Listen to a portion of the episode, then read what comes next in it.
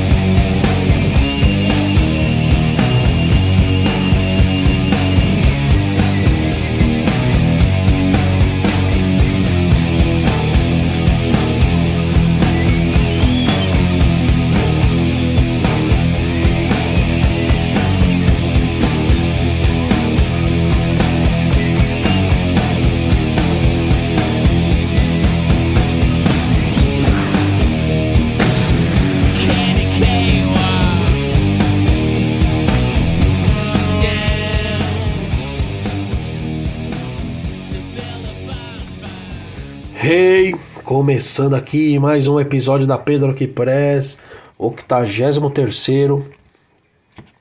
Depois da ótima repercussão do 82 que foi bem o ano que eu nasci. Bela entrevista que fizemos com a Flávia.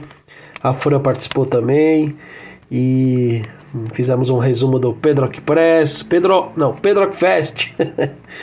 foi muito legal e tá bem legal esses esses episódios especiais que eu tô fazendo sobre novos escritores, novos autores.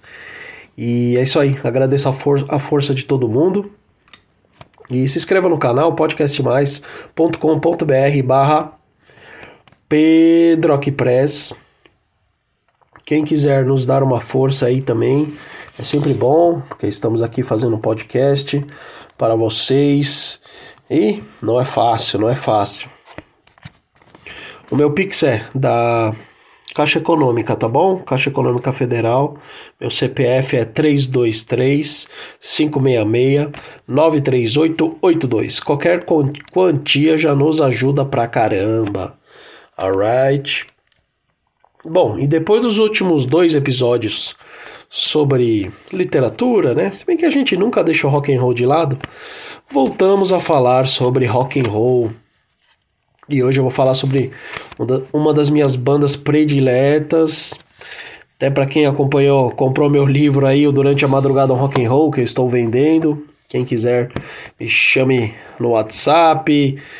11 98417 9119 11 98417 9119 eu vendo meu livro e ou nas redes sociais aí ou no pedropelegrino.com Pelegrino com dois L's, você pode, vocês podem encontrar também, ou na Shopee. Procurem lá na Shopee, Pedro Pelegrino. Eu acho que na minha loja é. Putz, livros do Pelegrino? Eu acho que é alguma coisa assim, é livros do Pelegrino com dois L's.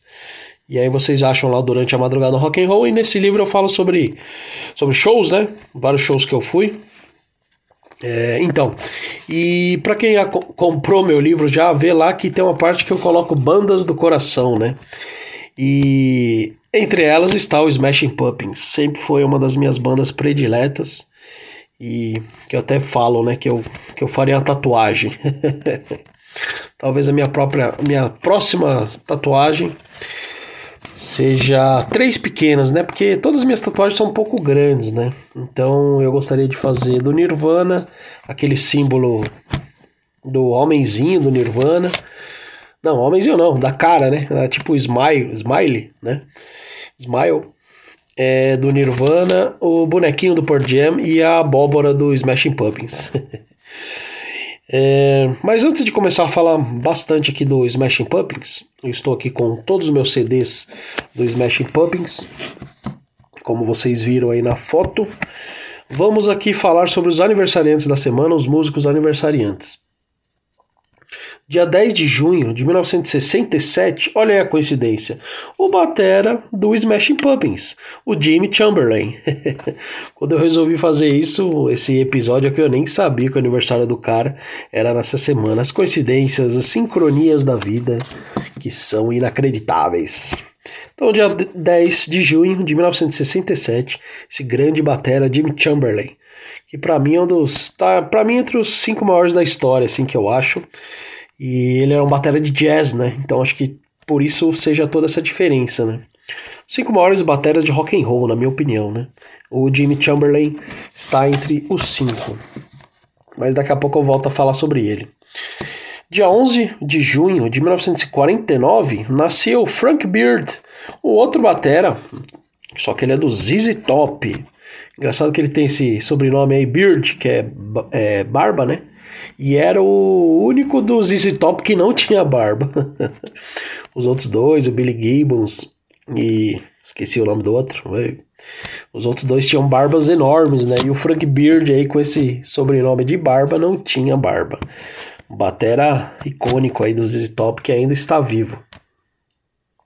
Acho que o Billy Gibbons também está vivo. Quem morreu foi o foi o outro, que eu esqueci o nome. E o último aniversariante da semana, assim, eu, eu pego alguns, né? Tem, tem muitos, assim, que eu acabo deixando pra lá. É, eu pego. Eu tenho, ultimamente, eu tenho mais selecionado, assim, os, os músicos aniversariantes, aqueles que mais. mais chamativos, assim, né? Dia 14 de junho de 1949, nasceu Alan White, o batera do Yes. E ele morreu semana passada, retrasada. Ele morreu dia 26 de maio agora, de 2022 um batera clássico do Yes. Ele tocou na banda do John Lennon também, a Plastic One Band, né? E um batera muita gente gostava muito do Alan White. Bom, é, antes de começar a falar sobre o Smash, os abóboras amassadas, os Smashing Pumpkins, é, vamos com a participação do Sebo Moeira do meu amigo Felipe, e daqui a pouco a gente volta. Fala Pedro, tudo bem? E aí? E aí pessoal, ouvintes do Pedrock Press, Felipe aqui do Sebmurakitan. É, vamos começar o Dicas Murakitan número 20. É, a gente está no Instagram, arroba Sebomurakitan, e por lá você acha os canais de venda das lojas, os exemplares que estão vendidos, que já que estão disponíveis, por lá você tem acesso a tudo isso aí. Bom, queria voltar aí pro livro da semana passada, eu, eu dei a dica aqui, né, do E Ninguém Viverá, do Mark HP, que é pseudônimo do Adrian, Adrian Sobrar. Bom, eu me decepcionei um pouco com o final do livro, mas eu me decepcionei assim é, da forma que ele coloca, da forma que ele é, concluiu o livro, né? Não com a história em si, a história em si é muito boa, né? tem é, todos aqueles personagens misteriosos ali do começo, né? O Charles, que é um cara de força descomunal, que subjuga os outros. Um pai que na verdade não é escritor, quem escreve é o secretário dele. Uma mãe que vive no quarto reclusa. É, a menina que fica punindo o irmão, enfiando porrada. Aí tem os dois gêmeos lá que andam juntos e são deformados e tudo mais. E tinha ali um desenvolvimento muito bom que é, envolvia um mistério ali, né, entre aqueles personagens, aquele clima sombrio do castelo e tudo mais que eles moravam. E a história fica ainda melhor, né? É, Muda-se para lá um médico, não para o castelo, mas ele, ele aluga uma casa ali em volta, né? Nos arredores e é um cara que é todo deformado, né? Um cara que ele ele tem o rosto todo desfigurado, ele tem enxerto, né? O cara todo fudido ali. E o Charles, o meninão lá, fortão, ele simplesmente vai lá invadir a casa do cara, né? E só que o cara percebe, né? O cara é mais malandro que ele, pega o Charles e começa. A... só que aí os dois são tão loucos, né? Tão estranhos os dois que eles começam a ficar amigos. E a amizade deles é ficar lá se socando, né? Os caras ficam lá É, os dois se pegando lá, um, um, querendo quebrar o outro, não sei o que. Só que aí o Charles percebe que o, esse médico aí consegue subjugar ele, né? Finalmente uma pessoa conseguiu subjugar ele, joga ele no chão lá, estrangula ele, né? E ele faz ele pedir socorro e tudo mais. Bom, aí fica nessa. É, nessa novidade aí do médico que chegou, só que aí começa a fera aparecer. A fera que eu falei que poderia ser o Charles, que eles veem lá, essa fera, ela na verdade não é o Charles. Porque fica implícito que é ele, porque toda vez que ele sai, vai fazer alguma coisa, alguém morre. E aí ele volta. Então, essa pista aí já era uma pista falsa, né? Aí que acontece? O, o, o Charles morre, o irmão do Charles morre, os dois gêmeos morrem, afogados lá, a irmã morre, todo mundo começa a morrer. E a criança, que é a narradora, né?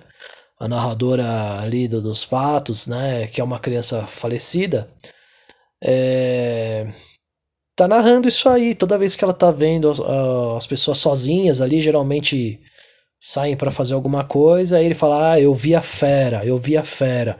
Eu vi, então eu vi a fera. E aí a fera mata essas pessoas. A fera é um um mistura de macaco com alguém com uma máscara de papel de pão, um negócio assim.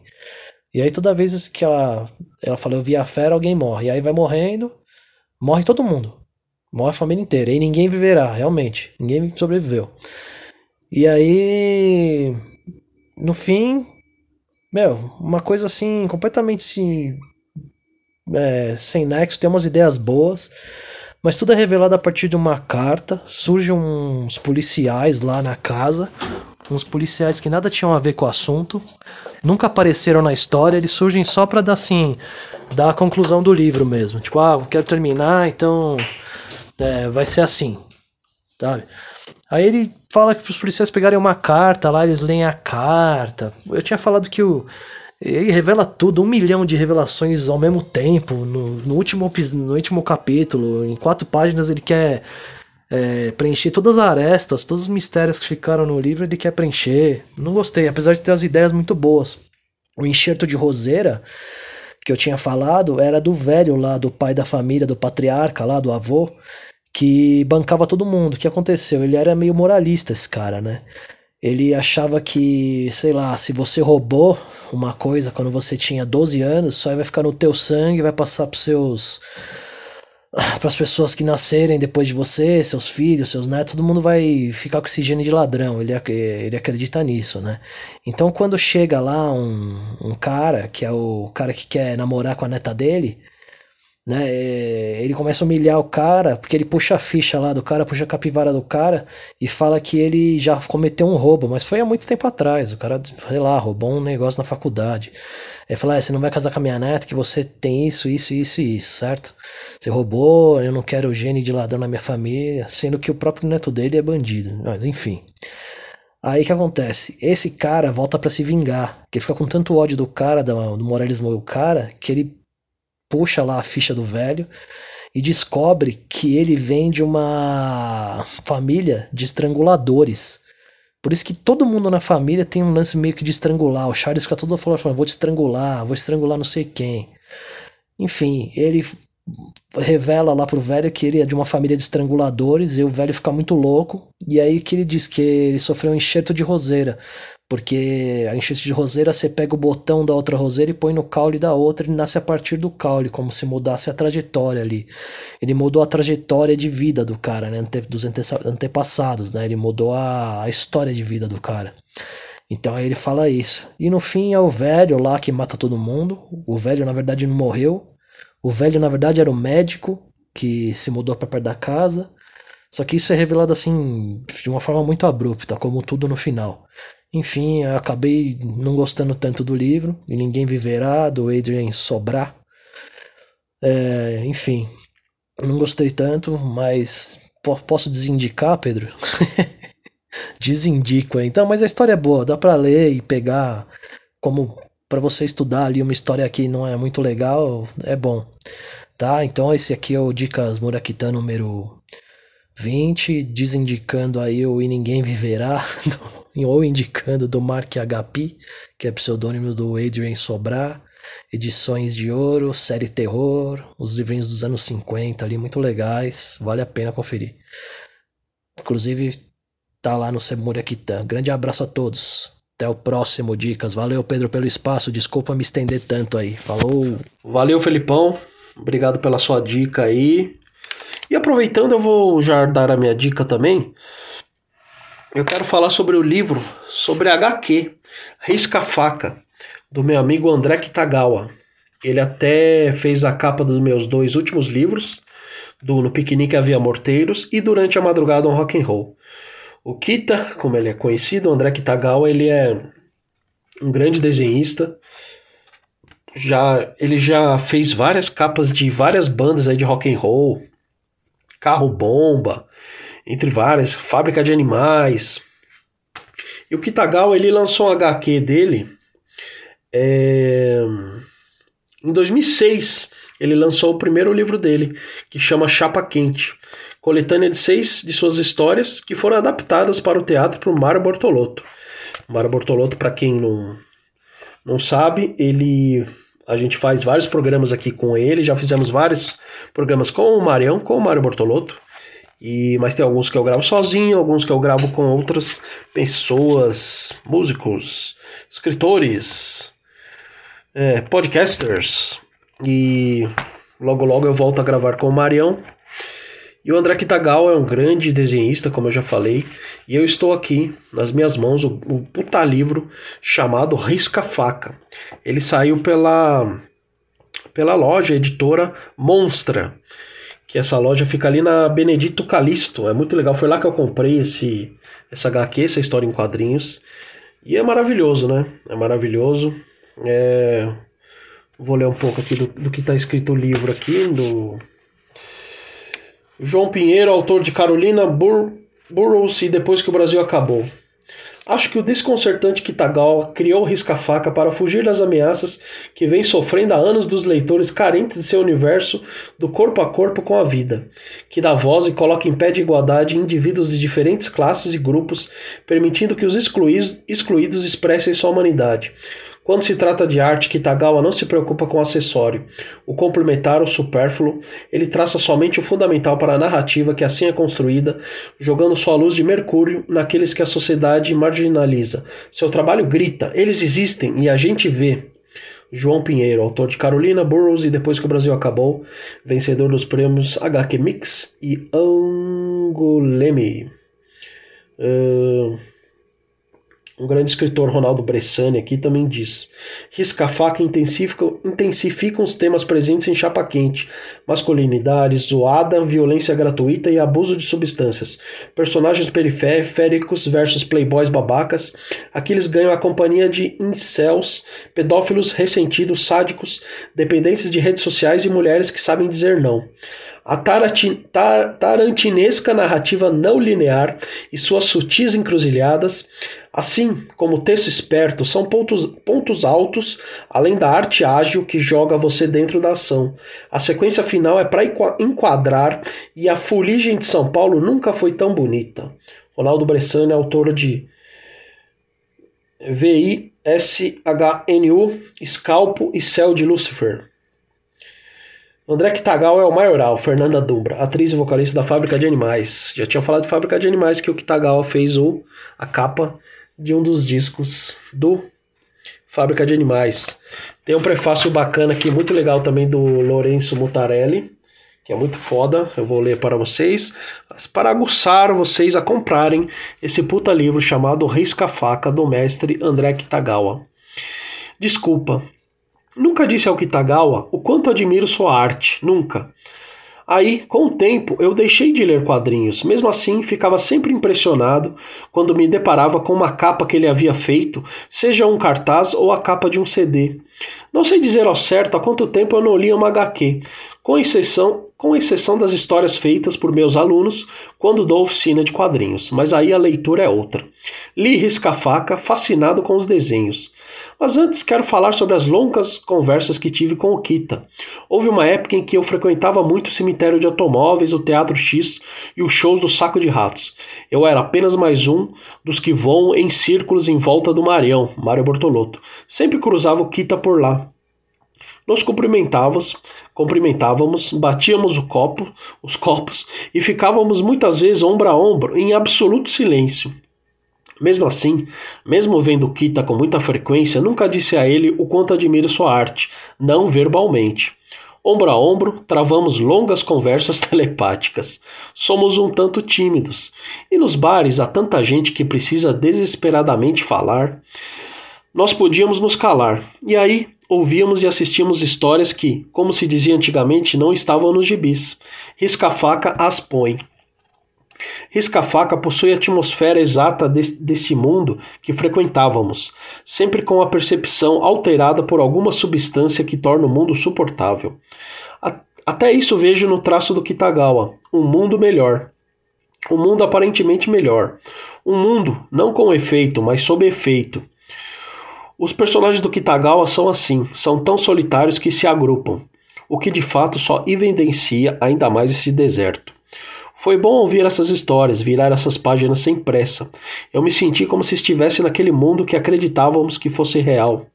Uma vez, em uma série de entrevistas que Borges deu a Oswaldo Ferrari, ele falou sobre isso que costumavam dizer: a vida é um sonho.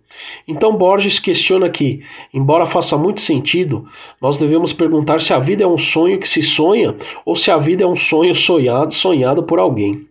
E se assim for, quem nos sonha? Risca-faca é como um sonho de Kitagawa, ou a própria vida, ou ainda um longo silêncio. Um silêncio bem acompanhado, íntimo, ao lado de um copo que lhe não deixe esvaziar. Eu admiro muito a sua arte, Kitagawa. Escreva agora. E a escrita é um silêncio compartilhado.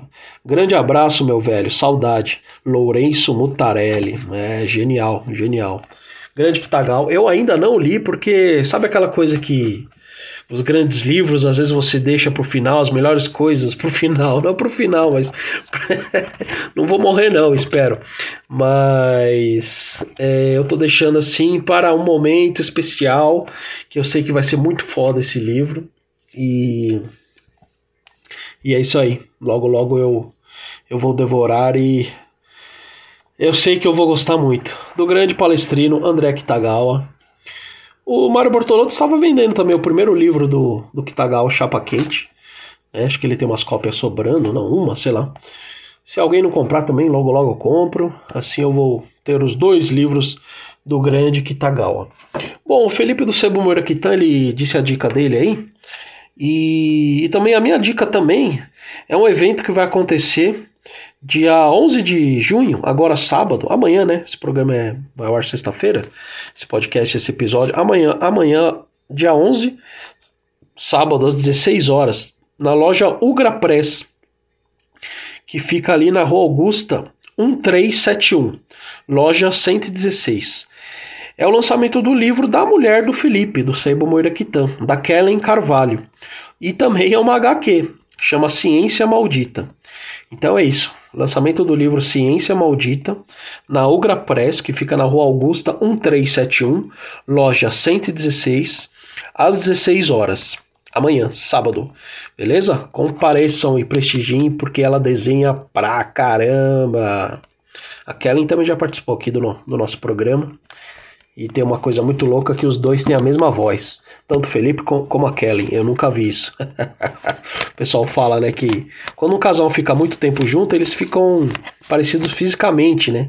Mas o Felipe e a Kellen, a voz dos dois ficou muito parecida. muito louco. Bom, vamos lá. Vamos falar de Smashing Pumpkins. Eu, eu não fiz nenhum roteiro, tá bom? Já tinha feito isso um, quando eu fiz o episódio do Charlie Brown Jr. Eu peguei os CDs e fui falando um pouco. Eu vou fazer a mesma coisa com Smashing Pumpkins. Eu estou com o primeiro CD aqui. Tem alguns, né, do Smashing Pumpkins. Bom, eu vou falar mais da formação clássica, né? Que é o Billy Corgan, que é o grande idealizador e o gênio da parada, que é o vocalista e guitarrista. O James Iha, que é o guitarrista, o japonês a Darcy, a baixista, e o Jim Chamberlain, que até já comentei anteriormente, aí, o puta batera. O primeiro álbum deles é o Gish, lançado em 1991, né? E produzido pelo Butch Vig e Billy Corgan. O Butch Vig produziu produziu O Nevermind, não, ou In Utero. O Nevermind, né? O Butch Vig fez o Nevermind, se eu não me engano. Do Nirvana. E Steve Albini fez o In Utero. É, exatamente. O Butch Vig fez o Nevermind. E a coincidência ou não, que esse Guiche, ele foi lançado no mesmo foi lançado no mesmo ano do Nevermind, né? E eu acho que até com poucos meses de de o disco foi lançado com poucos meses de, como se fala, é, o Nevermind foi lançado e o Gish foi lançado quase simultaneamente, assim, sabe? E e, e o, o, Billy Corgan ficou puto com isso, na verdade, né? Porque a banda dele sempre foi muito boa, sempre foi uma das mais faladas nessa época. E quando ele lançou o primeiro disco, ele meio que concorreu com Nevermind, que mudou o mundo, né? Já fizemos um episódio especial sobre Nevermind. Procure aí, sobre Nirvana tal. E eu e o Marião, a gente, nós falamos sobre Nirvana. E só que a concorrência foi desleal, né? O Billy Corgan deve ter ficado bem puto, assim, lançar o mesmo disco no mesmo ano de Nevermind, né? E esse primeiro disco, Guiche, ele fez relativamente sucesso, assim, não, não tanto quanto os próximos discos a seguir dos Smashing Pumpkins, mas tiveram algumas músicas bem foda, assim, escutando hoje em dia o disco é, meu, uma obra-prima, assim, uma obra-prima. Tem a I Am One, né, teve um dos primeiros clipes, tem o Shiva, Rhinoceros, Bury Me, puta, Bury Me é animal, Crush, Tristeza, né? E 1991. Muito bom esse disco. O Billy Corgan ainda tinha cabelo, né? Pra quem conhece bem, sabe que a imagem dele sempre foi de um careca, né? Mas aqui nesse primeiro disco, nos encartes, aqui nas fotos dos encartes, ele ainda tá cabeludão. Já o segundo disco, é, foi lançado em 1993, que é o Simon's Dream. Simon's Dream. Tem na capa aqui duas gêmeas siamesas, né, como o próprio nome diz. É, esse estourou, esse estourou, foi lançado em 1993. Já não tinha. O Nirvana ainda estava nativa tal, mas não tinha concorrência, né? É, quer dizer, tinha concorrência, mas como eu falei, não lançou no mesmo ano de Nevermind, que aí seria impossível, né? E esse disco, porra, tem Cherubim Rock, é, Quiet, Today, Today estourou, né? Hammer, Rocket, Disarm, era a balada do Smashing Pumpkins. Mayonnaise, puta, os fãs do Smashing Pumpkins, a maioria ama essa música. É um puta disco também produzido pelo Butch Vig e Billy Corgan. Já com esse disco eles a banda ficou muito conhecida, com muitos clipes né, de sucesso. Abriu o encarte aqui, a primeira. A primeira página do encarte é o símbolo do que eu falei que eu queria tatuar. A abóbora estilizada aqui. E. Pra mim é meu disco predileto do Smashing Pumpkins. O Simon's Dream. Eu lembro uma vez quando eu tava aprendendo a dirigir, e aí eu coloquei esse disco e puta, comecei a dirigir pelas ruas de São Paulo de madrugada e me senti o cara mais foda do mundo. Muito legal, mano. É, eu recomendo Simon's Dream, que é um puta álbum e muito foda. Bom, o próximo disco é um disco de lado, lados B, né? de sobras, de extras, que ele foi lançado em 94, que chama Pieces Skyriot. Para mim também é um grande álbum e tem muita música legal pra caramba. A minha predileta é Cadê, cadê, cadê, cadê? We're Blue, Blue, né? Blue, Blue Way, a faixa 5. E também recomendo muito esse disco. Paulada, meu. Paulada mesmo. O pessoal não fala muito desse disco, mas eu acho que aquelas sobras que ficaram, né, do Gish, do primeiro álbum do Simon's Dream, eles tinham muitas músicas boas, né? Muitas mesmo.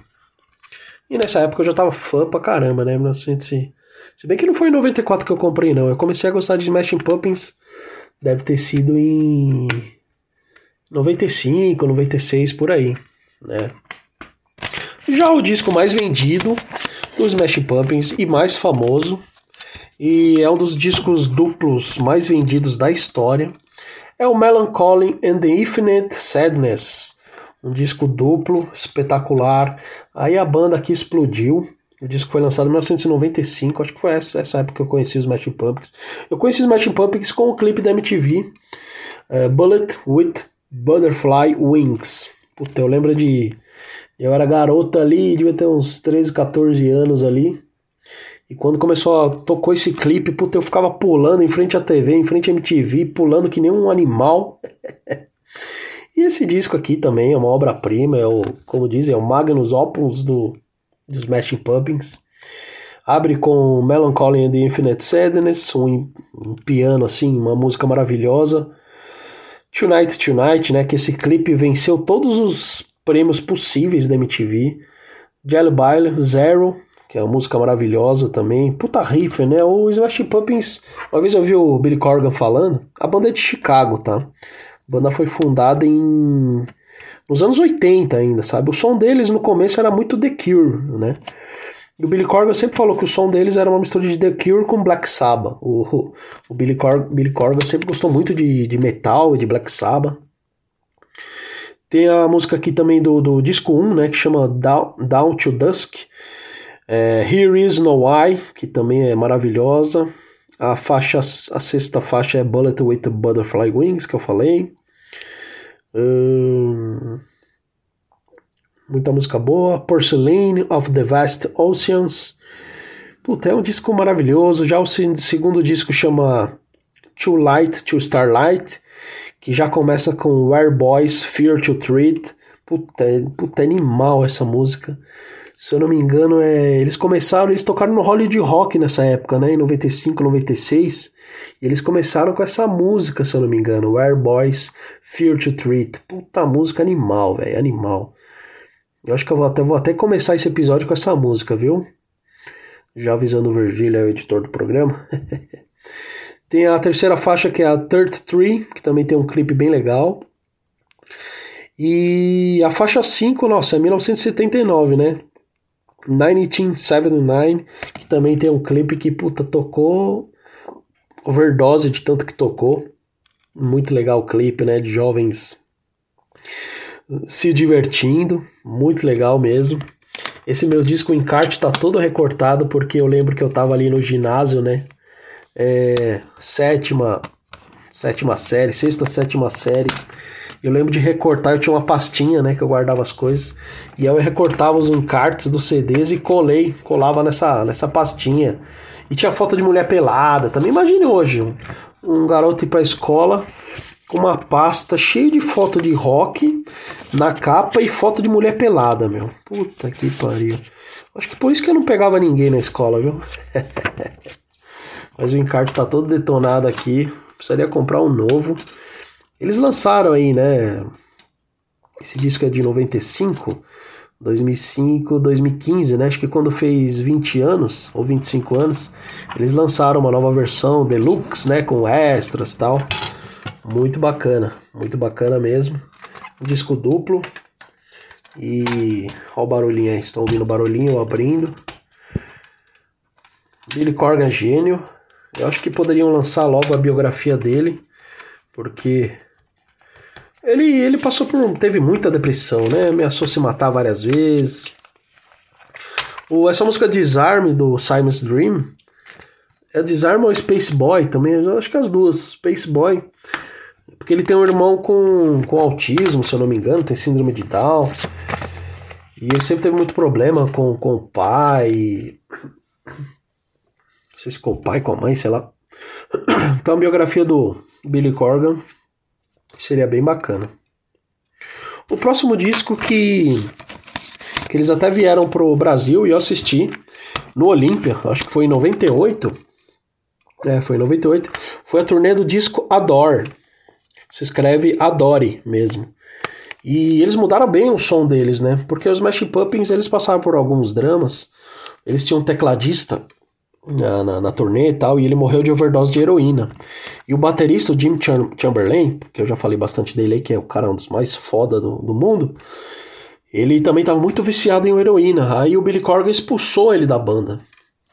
Então nessa época aqui do disco Adore, mudou bem o som da banda, ficou muito mais calmo assim, ficou teve muito mais piano, mais eletrônico também. E eu lembro de, de curtir muito esse CD, muito de sofrer com as garotas, que eu era apaixonado e nunca dava certo. Também, né, com foto de mulher pelada na, na capa, né? E esse disco é muito bonito. E tem uma homenagem para a mãe do, do Billy Corgan, como eu falei, acho que chama Tio Marta, se eu não me engano. E é um disco muito bonito, eu gosto muito dessa Ain't Dog. Amphetamine, Ain't Dog. Ó, quase igual o Billy Corgan cantando. Muita gente critica né, a voz do Billy Corgan e tal, mas esse que, esse que é o diferencial, né? Assim como tem muita gente que critica a voz do. do. do Liam Gallagher, do Oasis e por aí vai, né? Esse disco foi produzido pelo Billy Corgan e é isso, Billy Corgan, Darcy, né, a baixista, e o James Iha. Aí o Jimmy Chamberlain tinha saído, e eles tocaram no Olympia em 98, nessa época. Eu lembro que eu não gostei muito do, do show, não, porque como eu falei, né, eles mudaram o som deles, ficou mais introspectivo tal. Eu lembro de ir com maior expectativa no show. Puta, a Olímpia, já falei várias vezes do Olímpia, que é essa casa de shows ali na rua Clélia, ela é uma puta casa, casa de shows.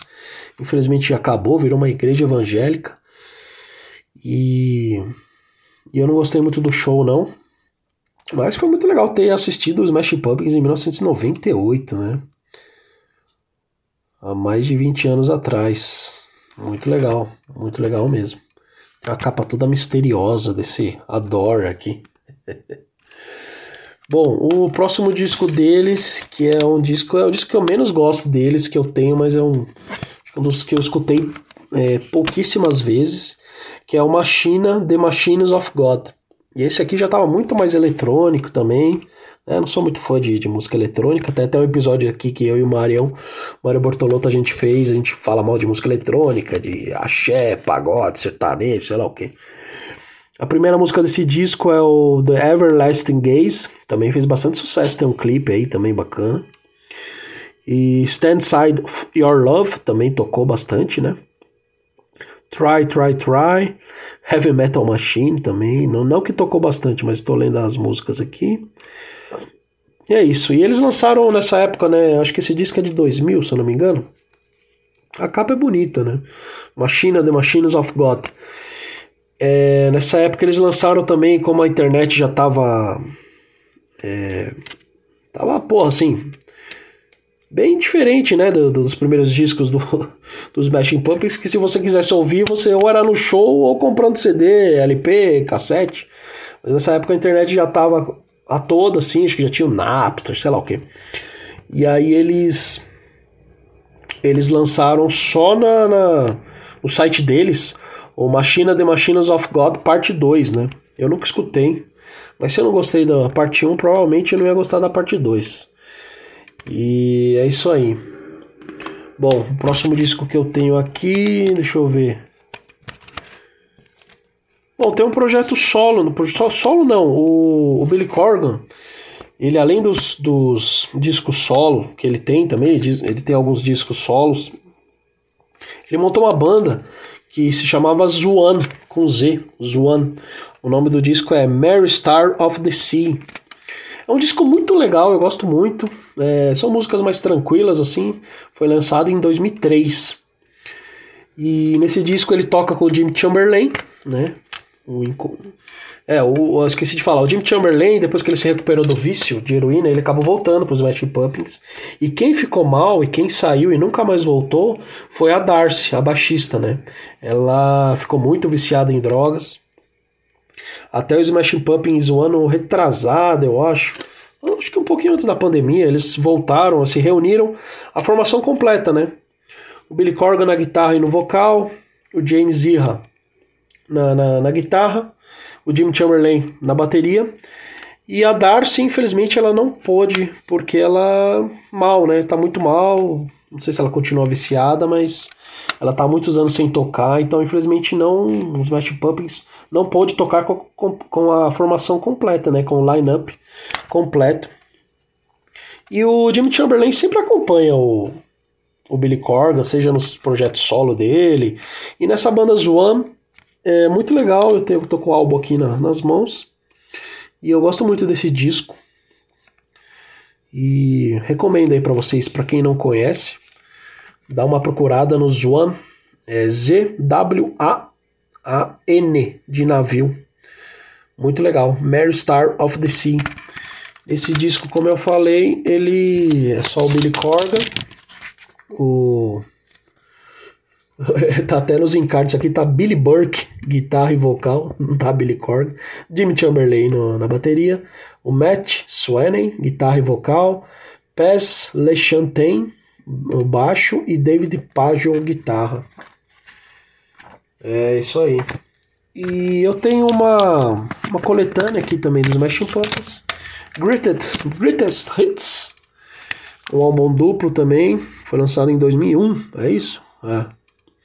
Dois discos bem legais. O segundo tem lados B, raridades, né? Ah, não podia deixar de falar da caixa que eu tenho. Porra, eu devia ter uns mais ou menos 16, 17 anos por aí. Meu pai me deu uma caixa que é do. Chama The Smashing Pumpkins The Aeroplane Files Height. E aí você abre a caixa, é tipo um box, né?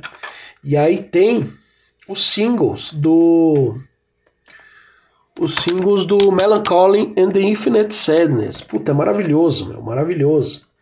Aí você abre, você pega o single do Bullet with Butterfly Wings. Aí tem uma capinha com encarte. Puta animal, ó, tem sete músicas. Ó, tem a música Clones, que é do. É do Bowie, né? Se eu não me engano. Puta, animal, velho, animal. Eu, era meu sonho de consumo. Eu lembro que eu ganhei do meu pai, eu fiquei maravilhoso, maravilhado. Ó, tem o single de 1979. Puta, essa música Set the, Set the Ray to Jerry é muito louca. Muito louca mesmo. Muito foda. Tem o, o single de 33, né? 33. The Aeroplanes Flies High. Puta animal essa música. The Last Song. Tem o, o single do Tonight Tonight. É, muito bom, muito bom. O meu predileto acho que é do Zero, do single Zero. Tem a Mouths of Baby, Babes, que é animal. Tribute to Johnny, muito foda. God, puta merda, mano. Eu sugiro para vocês procurarem aí essa caixa. The Aeroplane Flies High. E aí tem um encarte aqui também que tem até dentro do encarte, tem várias fotos aqui de bastidores tal. Tem até foto do James Irra com a camisa do Brasil, quando eles vieram pro Hollywood Rock. Muito legal, meu. Muito legal. Camisa do Brasil de 94, meu. Copa do Mundo de 94. É. Grande Smashing Pumpkins. Eu tenho um DVD aqui também. Esse DVD já não é com a formação clássica, acho que só tem o Jimmy Chamberlain. Chama Smashing Pumpkins If All, if all go, Goes Wrong. Tomando uma água aqui. Esse DVD de 2008 foi gravado no. Uh, que é Fillmore. Fillmore. Fillmore é bem famoso essa casa em São Francisco. The Fillmore Resident. Meu inglês é bom. Auditório de São Francisco. DVD duplo também. E a formação tem o Jeff Schroeder, que é um cara que também tá, acompanha os Smashing Pumpkins. O Billy Corgan, né? Ele, quando a Darcy saiu, ele entrou. E ele tá há muitos anos na banda. Os Smashing Pumpkins lançou vários outros discos, né? Eles ficaram uns anos sem, sem lançar nada, mas ultimamente, aí faz uns anos, eu acho que deve ter tem muitos discos dos Smashing Pumpkins. Ah, pra falar a verdade, eu tentei escutar sim, mas eu, eu gosto mesmo da formação clássica. Esse DVD aqui, ó, Billy Corgan, guitarra e vocal, Jim Chamberlain, que nunca abandona o, Billy Corgan, o Jeff Schurder, que é, tá na guitarra, ele toca guitarra, baixo, Ginger Rice no baixo. E, o, e a Lisa Harrington no teclado. É, quem tocou baixo no Smashing Pumpkins também foi aquela Melissa Auf der Mar, se eu não me engano. Ela, ela foi casada uma época com o Dave Grohl, né? do Nirvana, Smash, oh, é, Foo Fighters e tal. É isso aí, pessoal. Falei bastante de Smash Pumpkins, fiz aqui de improviso, peguei os CDs e fui falando, assim que é legal. Muito obrigado a quem acompanhou. Continue nos apoiando, divulgando, comente, sugira episódios, deixe seus comentários, nos ajude. Meu Pix é 323 Caixa Econômica CPF 323 566 93882. Se inscreva no canal podcastmais.com.br barra Pedro Press. Valeu, até a próxima semana. Distribuição podcastmais.com.br